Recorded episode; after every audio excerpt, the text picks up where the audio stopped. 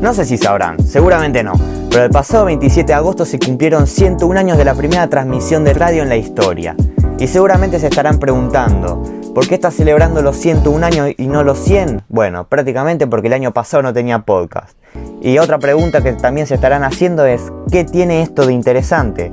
Bueno, acá les tiro otro datazo. La dicha primera transmisión de radio se llevó a cabo acá en Argentina. Así que les pido por favor que compartamos este triunfo y hagamos que toda Latinoamérica unida festeje que le ganamos a los Yankees en algo al menos una vez.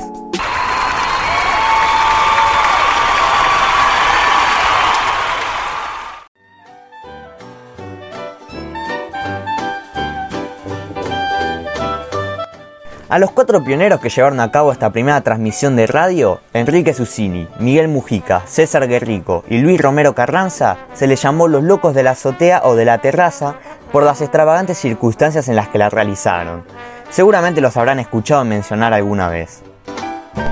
El susodicho 27 de agosto de 1920, el Teatro Coliseo de Buenos Aires presentaba la ópera Parsifal de Richard Wagner, pero lo más interesante estaba sucediendo en otro lado en la terraza de ese mismo lugar. Cuatro radioaficionados, estudiantes de medicina, habían instalado entre la cúpula del teatro y una casa cercana una antena.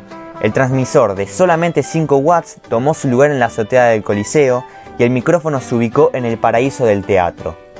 De allí, la voz de Enrique Susini enunció las primeras palabras que marcarían la historia de la radiofonía y por supuesto de nuestro país también. Señoras y señores, la Sociedad Radio Argentina presenta hoy el Festival Sacro de Ricardo Wagner, Parsifal, con la actuación del tenor Mastri, la soprano argentina Sara César, el barítono Rossi Morelli y los bajos Chilino y Paz. Todos bajo la dirección de Félix von Wingarler, secundados por el coro y orquesta del Teatro Constanzi de Roma. Ahora sí, me presento. Yo soy Tiago y hoy en el capítulo especial de Top Entertainment profundizaremos más en este tema y comentaremos datos históricos sobre este aparatito que perduró años y años como método de entretenimiento en todas las casas y que aún se mantiene vigente. Para esta ocasión hablaremos sobre el famoso incidente de la invasión de los marcianos ocurrido en Estados Unidos. ¿Quién creería que un invento que tiene la función de entretener e informar podría generar tales escándalos?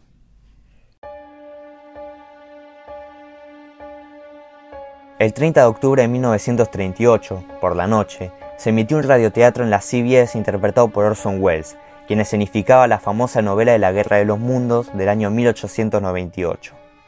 Al no haber especificado con antelación la ficción relatada en el mismo programa, millares de estadounidenses entraron en pánico ante la intempestiva invasión de los marcianos hacia nuestro planeta, provocando hasta suicidios por un desafortunado malentendido.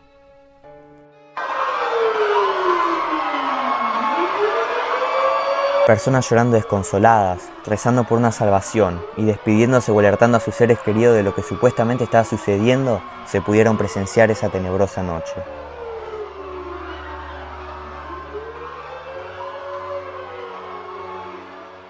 Se estima que alrededor de 6 millones de personas oyeron la emisión y que al menos un millón se vieron afectados.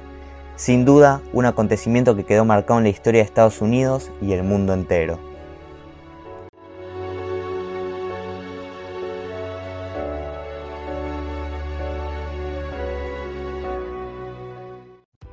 Ahora les pregunto, si tú hubieses estado en aquel entonces, ¿cómo crees que habrías reaccionado? ¿Te hubieses inquietado, asustado o lo habrías pasado totalmente por alto? Lo que es innegable es el increíble nivel de alcance, repercusión e influencia que tuvo y tiene la radio hasta el día de hoy, y que ahora, por suerte, con el avance de la tecnología, nos es más sencillo verificar la veracidad de ciertos eventos para poder evitar justamente estas terribles confusiones nuevamente. Bueno, este fue el programa especial de hoy. Espero que les haya gustado, que les haya parecido entretenido y que vuelvan a vernos en el próximo capítulo de Top Entertainment.